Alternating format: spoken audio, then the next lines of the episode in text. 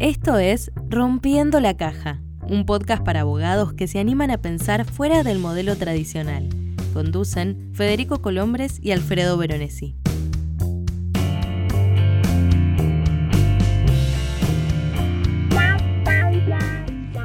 Hola, esto es Rompiendo la Caja. Mi nombre es Alfredo Veronesi y comparto la conducción de este podcast con Federico Colombres. Hola Fede, ¿cómo estás? Excelente, Alfred. ¿Cómo estás vos? Todo bien, por suerte. Contento de, otra, de otro capítulo en, en Abogados Rompiendo la Caja. Contame qué tenemos preparado para hoy. Hoy, Alfred, vamos a hablar de marketing, ¿sí? Esta cosa que todo el mundo nombra y a veces se la confunde, no sabe muy bien qué es, y que es fundamental no solo para la abogacía, sino para cualquier profesión. Perfecto. Nos metemos en el tema, el pequeñísimo corte y arrancamos. Rompiendo la caja.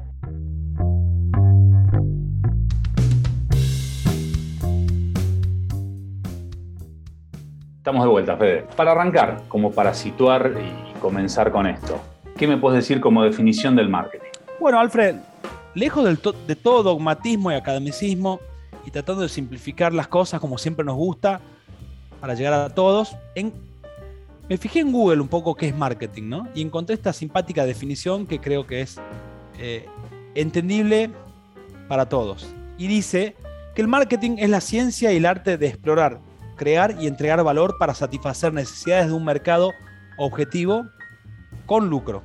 ¿Mm? El marketing define, mide y cuantifica el tamaño del mercado identificado y el lucro potencial.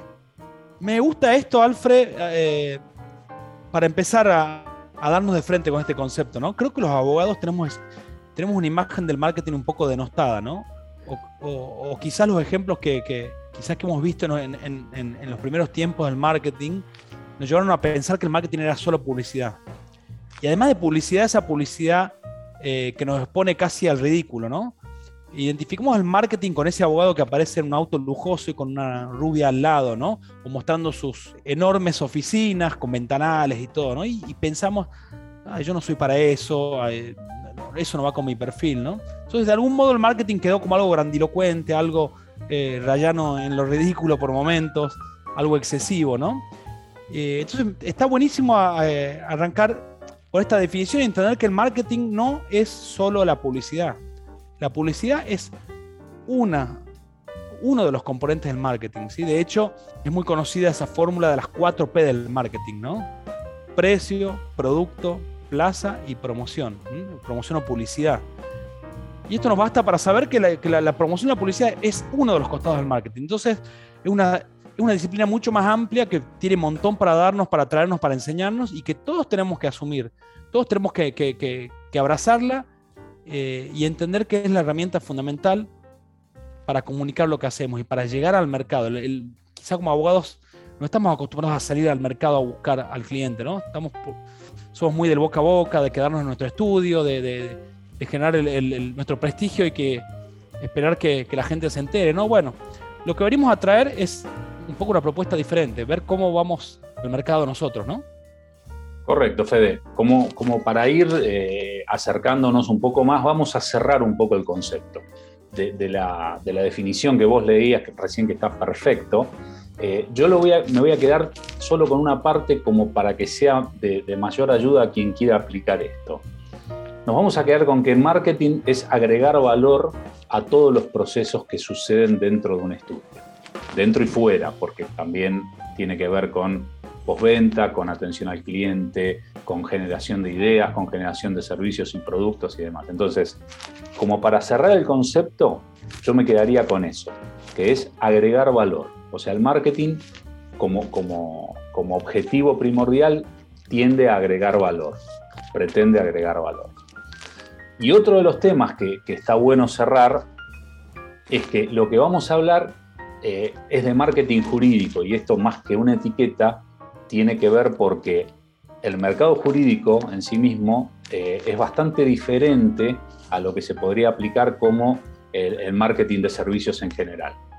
Eh, el, el mercado jurídico tiene particularidades desde, desde un código de ética por ejemplo, en, Argentina, pero es bastante similar en, los demás países de habla hispana, en donde la publicidad está prohibida o solo se permite la publicidad eh, institucional, eh, no se puede hacer comparativas, cosa que en otros países sí, pero conviene trabajar sobre el concepto de marketing jurídico para ir cerrando, para no distraerse con cosas que son propias de otros mercados.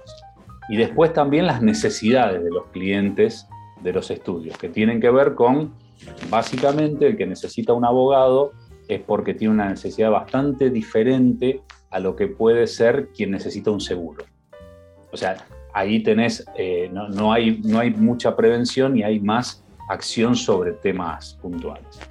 Esto es un poco como para cerrar. Perfecto, Alfred, te saco un primer tema que siempre se nos escapa a los abogados, ¿no? Este concepto de segmento, segmentación, ¿no? Eh, que tiene que ver mucho con el marketing, es decir, encontrar el lugar donde quiero llegar. Yo noto, los abogados siempre por ahí eh, tendemos a, ofrecer, el servicio sin tener claro a quién le hablamos, ¿no? Eh, quizás sea porque arrancamos con nuestros despachos y empezamos a atender a cualquiera hasta encontrar este, una estabilidad y eso. Pero contame un poco qué es la segmentación, porque me parece que es el primer paso para pensar en marketing, ¿no? Sí, claro. Eh, la, segmentación básicamente apunta a, apuntar a, ir directamente a donde nosotros podemos y, tenemos potestad de llegar. Es decir, eh, pensar que eh, desde determinados estudios se puede ir a cualquier parte del mercado, en realidad es perder energía en el camino. O sea, el, segmentar trae muchísimos beneficios y entre otros está en los de optimizar las fuerzas, optimizar las energías. Cuando uno hace una, una, campaña o una acción de marketing, lo que tiene que estar es muy claro a quién le está hablando. Y acá vienen cuestiones eh, que dentro del mercado suelen producirse, que es hablar eh, en lenguaje técnico, que el, cliente no llegue. Entonces, esto no es para mí. La, comprensión del cliente es no me está hablando a mí, entonces, y posiblemente el, problema esté ahí. Posiblemente hagamos otros, otros capítulos analizando más cada, cada proceso puntual, pero acá tenés el emisor, el mensaje y el receptor muy, muy marcados y el ruido puede estar en, cualquiera, en cualquier parte de ese proceso. Es decir, el hecho de segmentar el mercado tiene que ver con si vamos a apuntar a algo, tratar de hacer foco en eso y llegar con el mensaje adecuado. Exactamente. Y sabes que, Alfred, eh, en definitiva tiene que ver la segmentación con, nuestras posibilidades y habilidades dentro del estudio, ¿no? Eh, yo noto otra, otra cosa que yo noto es como que eh, aparece alguna disciplina de moda y todos los estudios o abogados salen a ofrecerla, ¿no? Es como que, se guían por los productos que salen y hay que salir a venderlos, ¿no? Y muchas veces eh, no somos conscientes de que no cualquiera puede ofrecer cualquier servicio. Entonces a veces nos movemos por lo, que, por lo que suena, por lo que se escucha. Y decimos, bueno, voy a hacer un posgrado en este tema porque y, probablemente no tengamos las habilidades, más allá de que podamos hacer un posgrado no, o quizá no tengamos, o estamos en, algún mercado geográfico en el que el servicio sea dudosamente eh, requerido, o etcétera. Entonces me parece muy interesante lo que decís, que cuando elegimos la segmentación no es un acto de voluntarismo, ¿no? sino es enfocarnos y ahorrar nuestras energías y focalizarlas en aquello donde podemos ser eficientes, buenos y dar un, buen servicio, ¿no? Y ahí creo donde, donde tenemos que meditar un poco, ¿no? Totalmente, Fede. O sea, ahí eh, juegan eh, oportunidades del mercado, también esto que decías vos, hay cuestiones que por ahí se ponen de moda, eh, pero también hay otras que no, y hay oportunidades que quedan casi sin atención de parte de estudios, porque no llegan a analizarlo. O sea, esto, como siempre lo decimos, que es transversal a, la idea de este, de este podcast, hay un tema cultural el abogado no fue educado para trabajar con personas de marketing o hacer marketing, en el caso que no tenga estructura. Y la verdad es que es uno de los cambios que más le va, a redituar, más le va a beneficiar. Te agrego, Alfred. nos dijeron, e incluso nos dijeron que estaba mal. Que vender, eh, digamos, como si fuera una especie de casi de pecado, ¿no? Salir a vender. Entonces, yo creo que hoy en día el marketing tiene una, mirada distinta. Hoy el marketing tiene que ver con comunicar lo que hacemos, eh, con compartirlo, con darnos a conocer, digamos. Y yo creo que para eso eh, se, puede hacer un marketing sano que no nos ponga incómodos, que no nos, no nos haga caer en ridículo. ¿no? Me parece que hoy en día se está asimilando que el marketing es algo que, que, nos puede ayudar y que no requiere hacer cosas que nos, que nos incomoden, nos pongan lugares de alta exposición que no queremos. ¿no? Y para eso creo que las redes este, ayudaron mucho. ¿no?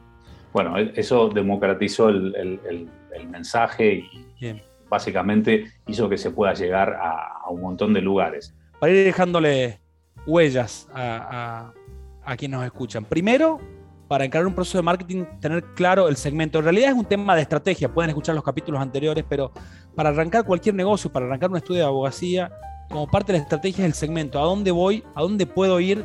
¿Cómo llego ahí? ¿no? Entonces, bueno, quería dejar, nada, quería dejar resaltado esto, Alfred, antes de avanzar. Sí, es importante aclarar esto esas mismas tres preguntas son las que nosotros planteábamos para la estrategia empresarial. Acá estamos hablando de la estrategia de marketing y aplica lo mismo. La estrategia de marketing va a ir alineada a la empresarial, pero no es lo mismo.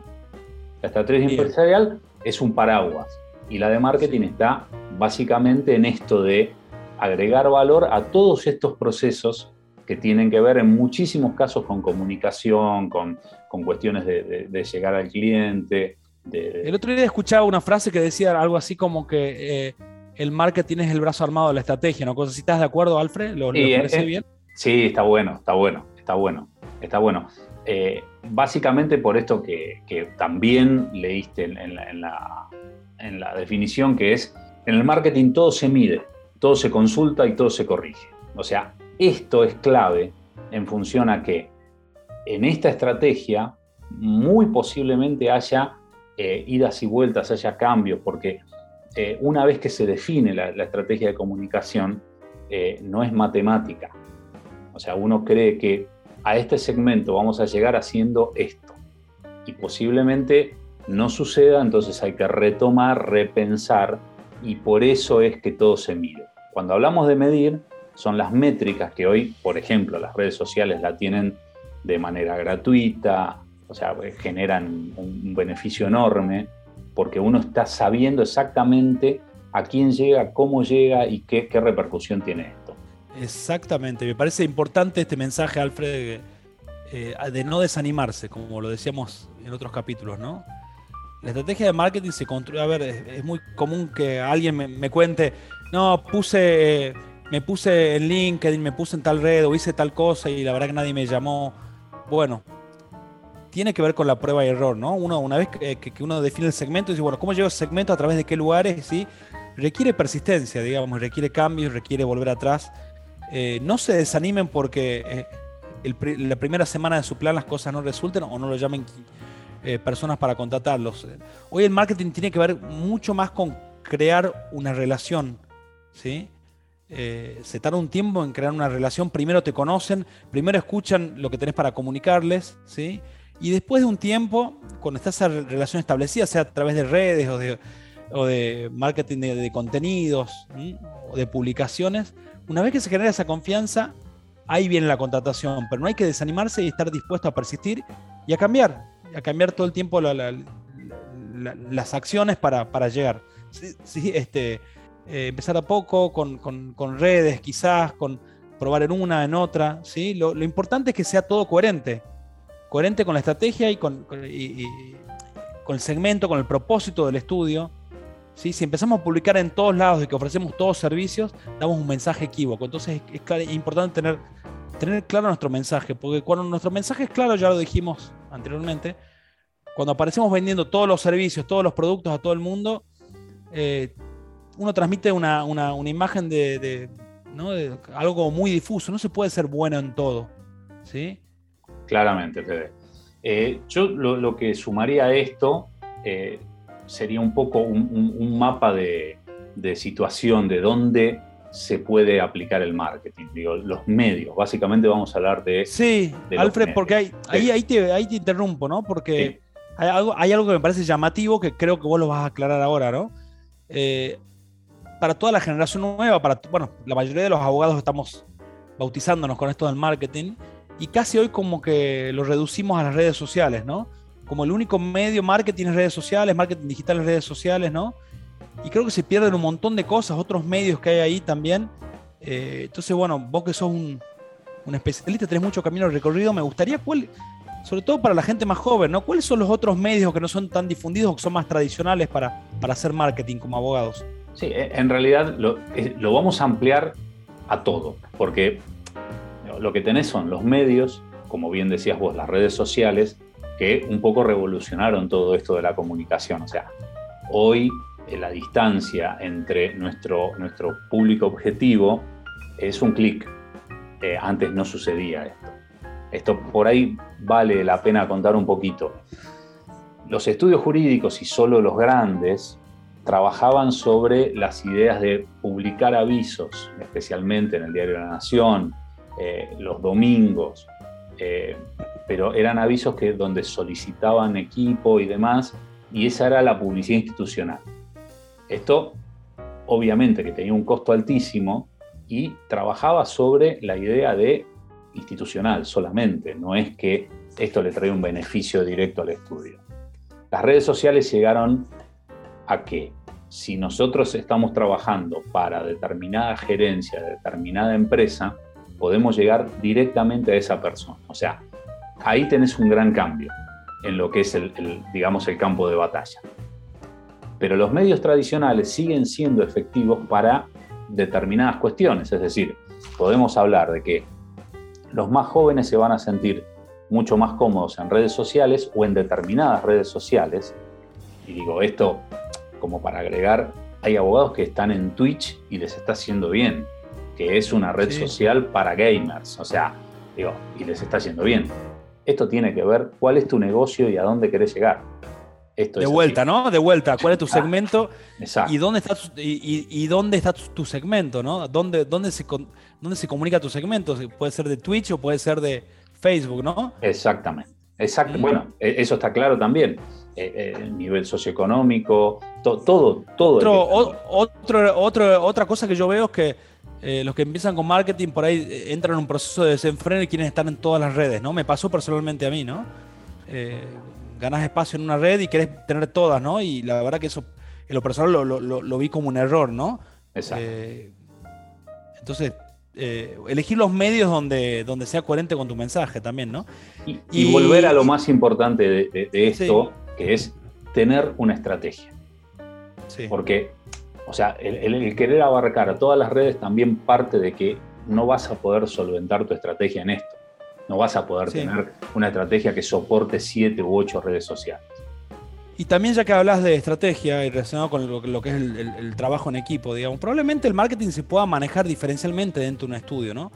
Por ejemplo, aquel socio grande que antes se sentía cómodo en un aviso en la nación, como decís vos, puede ser el tipo propicio para dentro del estudio encargarse de las relaciones institucionales, ir a eh, reuniones eh, ante embajadas o, no sé, o cámaras o esos lugares donde por ahí eh, se sienta más cómodo, donde se desempeña mejor, ¿no? Cuando al mismo tiempo otros abogados del estudio pueden este, apuntar hacia redes y esos lugares, ¿no?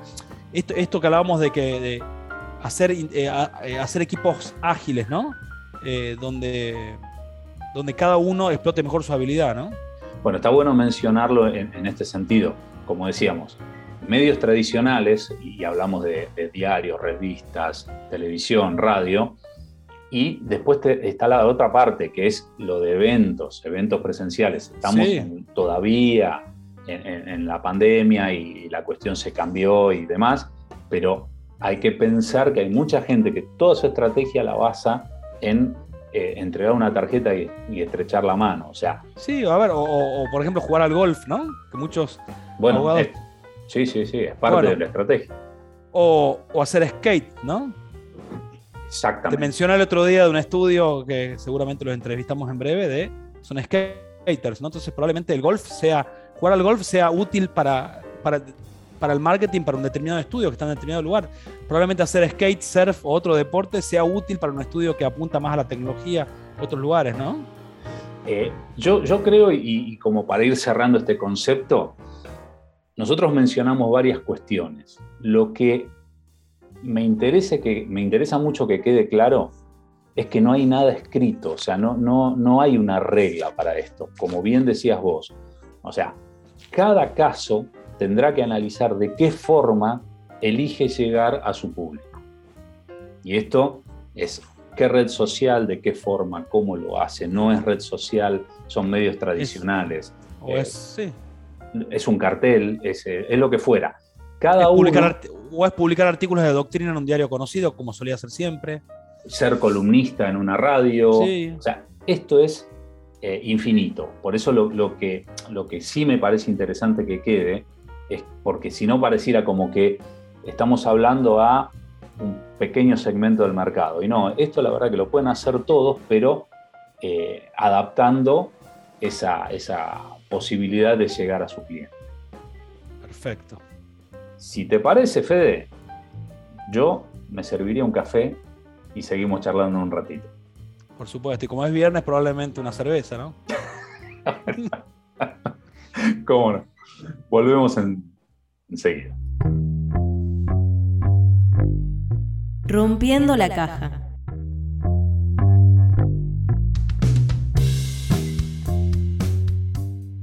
Bueno, Fede, estamos de vuelta. ¿Qué, ¿Qué, podés aportar a esto que estábamos diciendo? Bueno, decíamos recién, Alfred, que es importante fijar el segmento, ¿sí? Y probar. No hay nada escrito, hay que adaptarse, hay que medir y avanzar, ¿sí? Y también decía cuando arrancamos que el marketing tiene que ver con esta regla de las 4 P. Los productos, el precio, la plaza, el lugar donde los ofrecemos y la publicidad, ¿sí? Bueno, y acá te quiero hablar de algo que eh, solemos pasar bastante largo también los abogados, que es la P del el producto, ¿sí? En, en términos generales, ¿no? Nuestros servicios.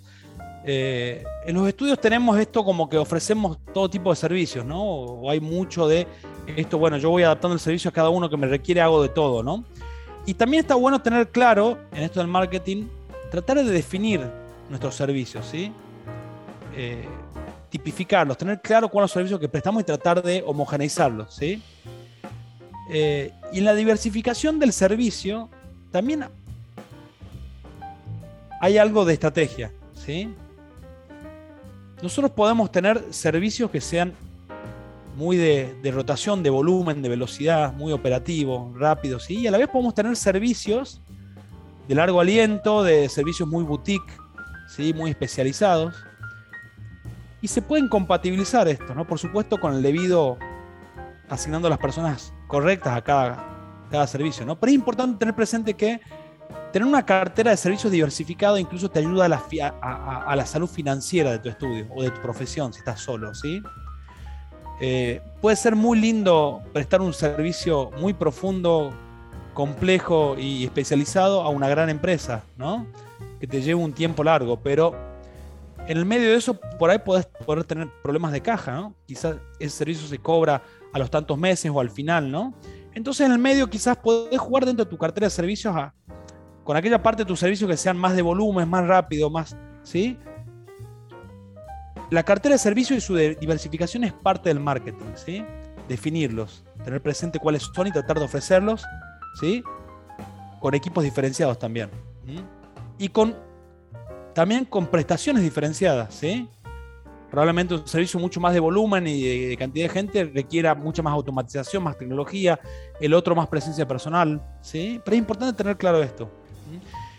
Y este producto o servicio también entenderlo dentro, a ver, eh, entender claramente tu negocio y tu propósito. Habíamos hablado eh, cuando hablábamos de estrategia del propósito, ¿no? De, aquella cosa que hace, que nos hace, que hace a que la organización se despierte cada día con ganas de, ofrecer algo al mercado, ¿no?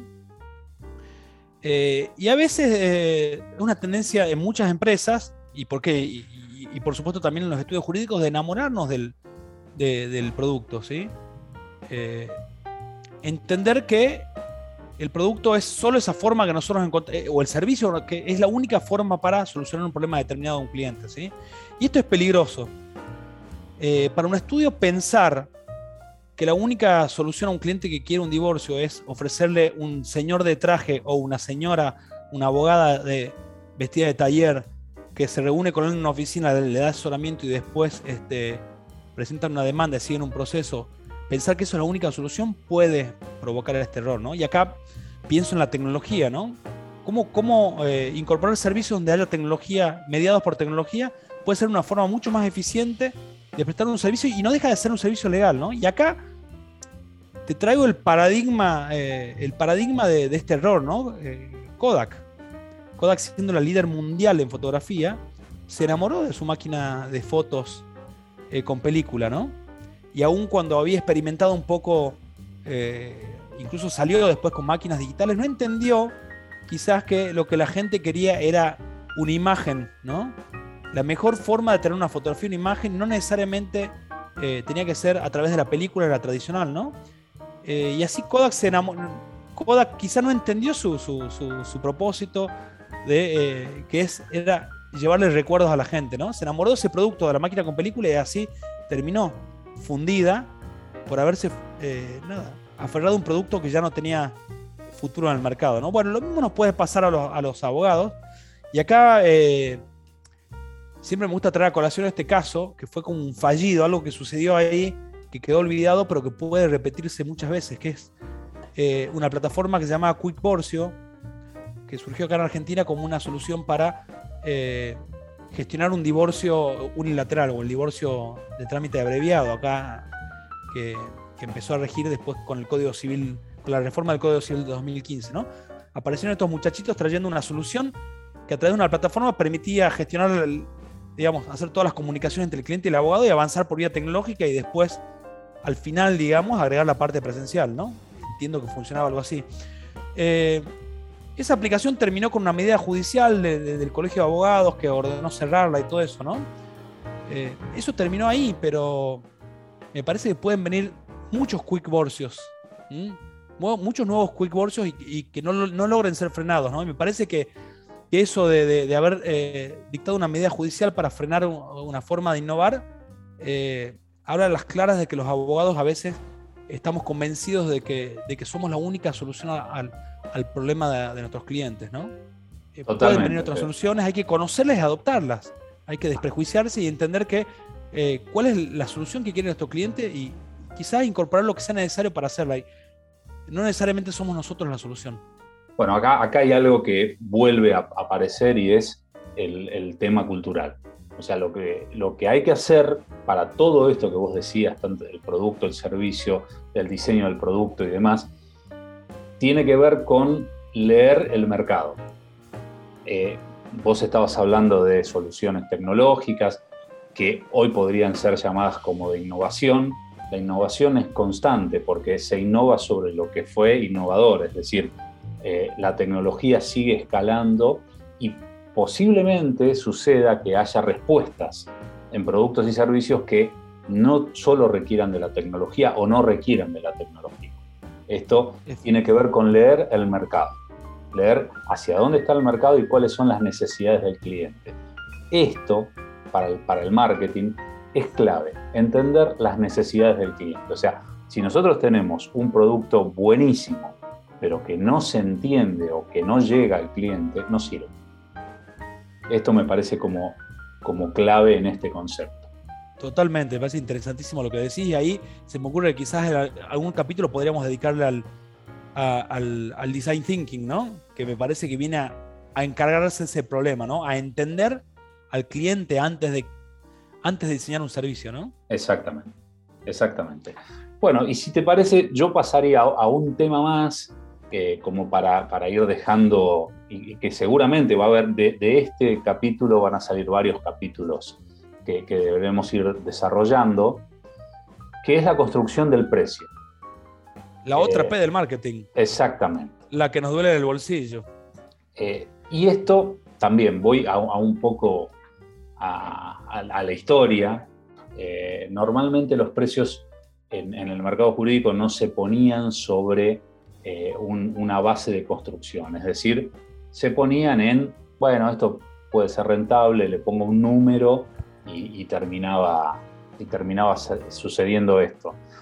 La verdad es que conviene construir los precios y conviene construir los precios teniendo en cuenta todo esto que hablábamos con, con valores hora, con, necesidades de equipo, con necesidades de externos, con necesidades de desarrollo, O sea, la construcción de, un precio básicamente tiene que ser muy clara en cuanto a qué es lo que va a recibir el cliente. Si el cliente es el que va a pagar ese precio, tiene que saber qué va a recibir por eso. Y ahí me monto sobre lo que dijiste, sacaste un tema muy interesante y muy controvertido, álgido, el valor hora, ¿no? Vos decías que, hay que construir el precio exactamente sobre el tiempo que demanda y demás, ¿no? Yo creo que, es muy válido eso para cuando uno construye el precio, más, más que nada para medir el costo, ¿no? Internamente cuánto me requiere, eh, ver qué demanda de equipo tengo, pero me parece que para afuera, Alfred, eh, tenemos que empezar a construir el precio en base al valor. O sea, esta política que eh, de fijar el precio en horas me parece que fracasó. me parece que no sirven, no sirvió en el mercado, se está abandonando me parece que fue una forma de, cobrar eh, que por ahí desincentivaba la, eficiencia, que era poco transparente, ¿sí? Y ahora por eso se está hablando muchísimo de esto de, eh, a partir de economistas que, vienen propugnando la, teoría del valor, se viene hablando de eso, ¿no? De fijar el precio para afuera en base al valor, ¿sí? El valor percibido. Y esto es algo muy del marketing, ¿no? Eh, ¿Cuánto creen que este servicio puede eh, valer para el cliente, cuánto lo puede valorar. Y acá, eh, acá toma relevancia eh, tu especialidad, Alfred, el marketing, ¿no? Porque si yo quiero fijar el precio en base al, valor, que necesito una habilidad de comunicación muy grande, ¿no? Necesito poder explicar al cliente cuál es el valor implicado en mi trabajo, para salirnos de este típico 14 horas, te facturo 14 horas de trabajo, ¿no? Eh, yo, creo que está bueno retomar también lo del inicio y en esto creo que el marketing jurídico es, porque no suele suceder en, los, en otros mercados, o sea, digo, ah, tenemos que construir el precio de un aceite, por decir, y tenemos materia prima, envase, eh, traslado, estoqueo, o sea, son, son varias cuestiones que hay que tener en cuenta y es un número rígido, más allá de que, bueno, después se puedan producir inflaciones y otras cuestiones. Pero en un servicio es bastante más complejo y tiene que atender a todo esto que estamos diciendo. Es un proceso bastante más grande el de construcción de precio y que conviene tenerlo porque, a ver, si hablamos de esto, no es porque no queremos que ganen, sino porque sabemos que el mercado está imponiendo el tema de los precios desde eh, lugares un poco más rígidos que antes. Es decir, hay muchos se está trabajando con Se está trabajando hoy, eh, se está imponiendo se está abandonando el valor hora y se está imponiendo el, tarifa fija, eh, todo incluido, digamos, ¿no? Con lo cual, em, ahí, digamos, es importante construir un, tratar de construir un precio que, que, no nos quedemos cortos con los costos. O sea, me parece importante eh, partir de los costos, pero la fijación en definitiva tiene que ver con el valor que, transmitimos al cliente, ¿no? Y, tiene que ser cerrado. Hoy en día eh, se está imponiendo este modelo, ¿no? Yo acá, Alfred, me, me, me permito recomendarles eh, un capítulo del podcast de, mi amigo Oscar Montezuma, que se llama Ardillas en el Cable. Tiene un capítulo muy interesante sobre el valor hora, que les recomiendo que escuchen. Y también les recomiendo leer esto de la teoría del valor, los precios por valor, en todo lo que escribe Ariel Baños en su página fijaciondeprecios.com, que él lo tiene muy desarrollado, es muy interesante, ¿no? porque creo que tenemos que cambiar el paradigma en nuestra política de precios. Eh, y dejar eh, esto del, valor hora que, ya mostró eh, que no es más sustentable, ¿no?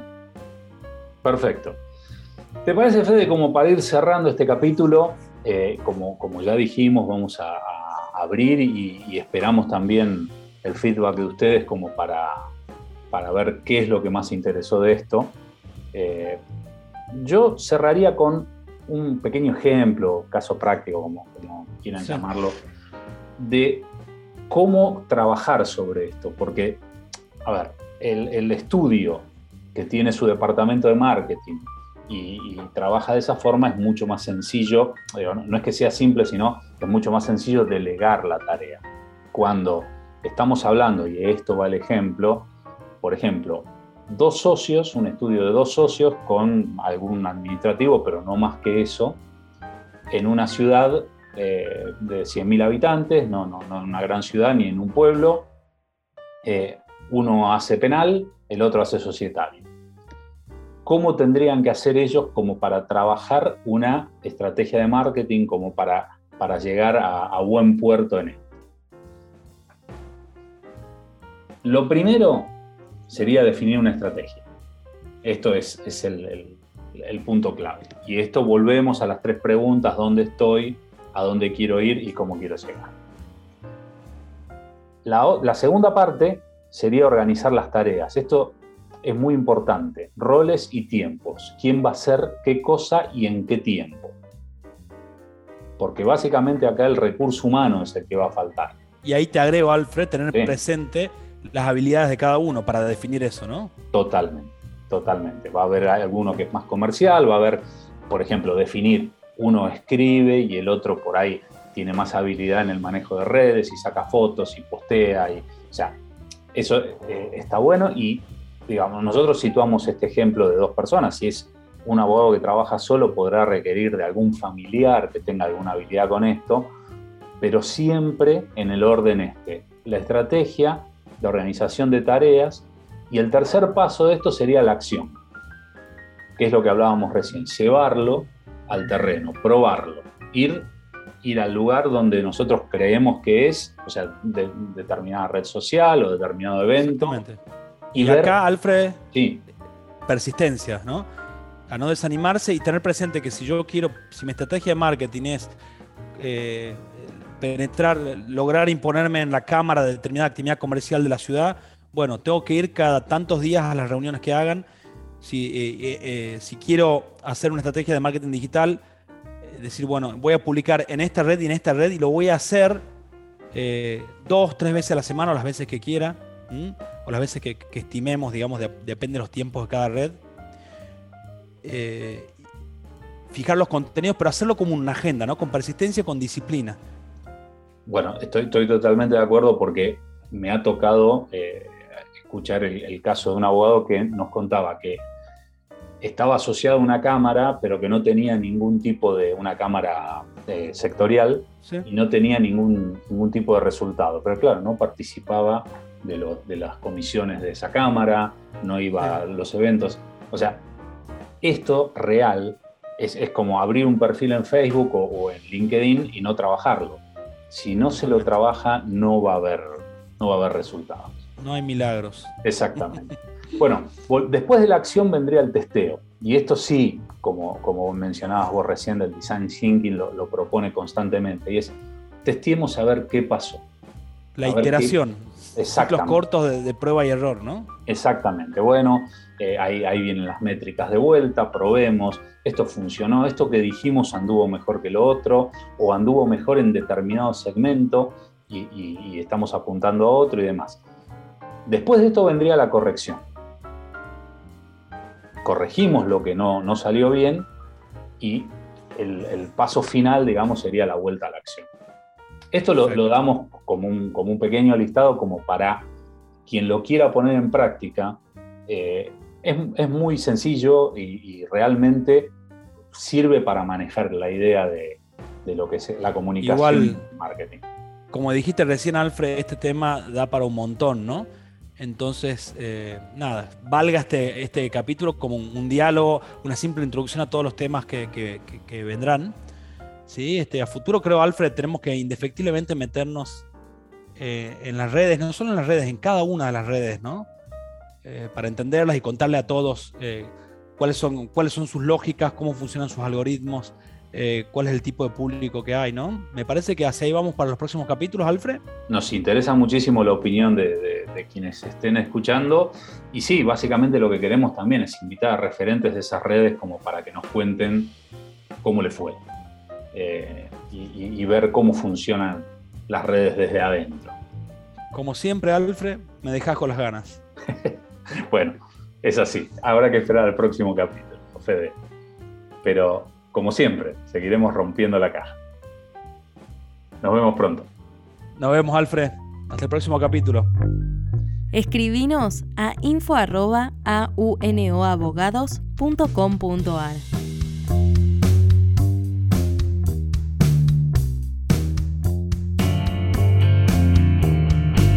Nos encontramos en la próxima entrega de Rompiendo la Caja.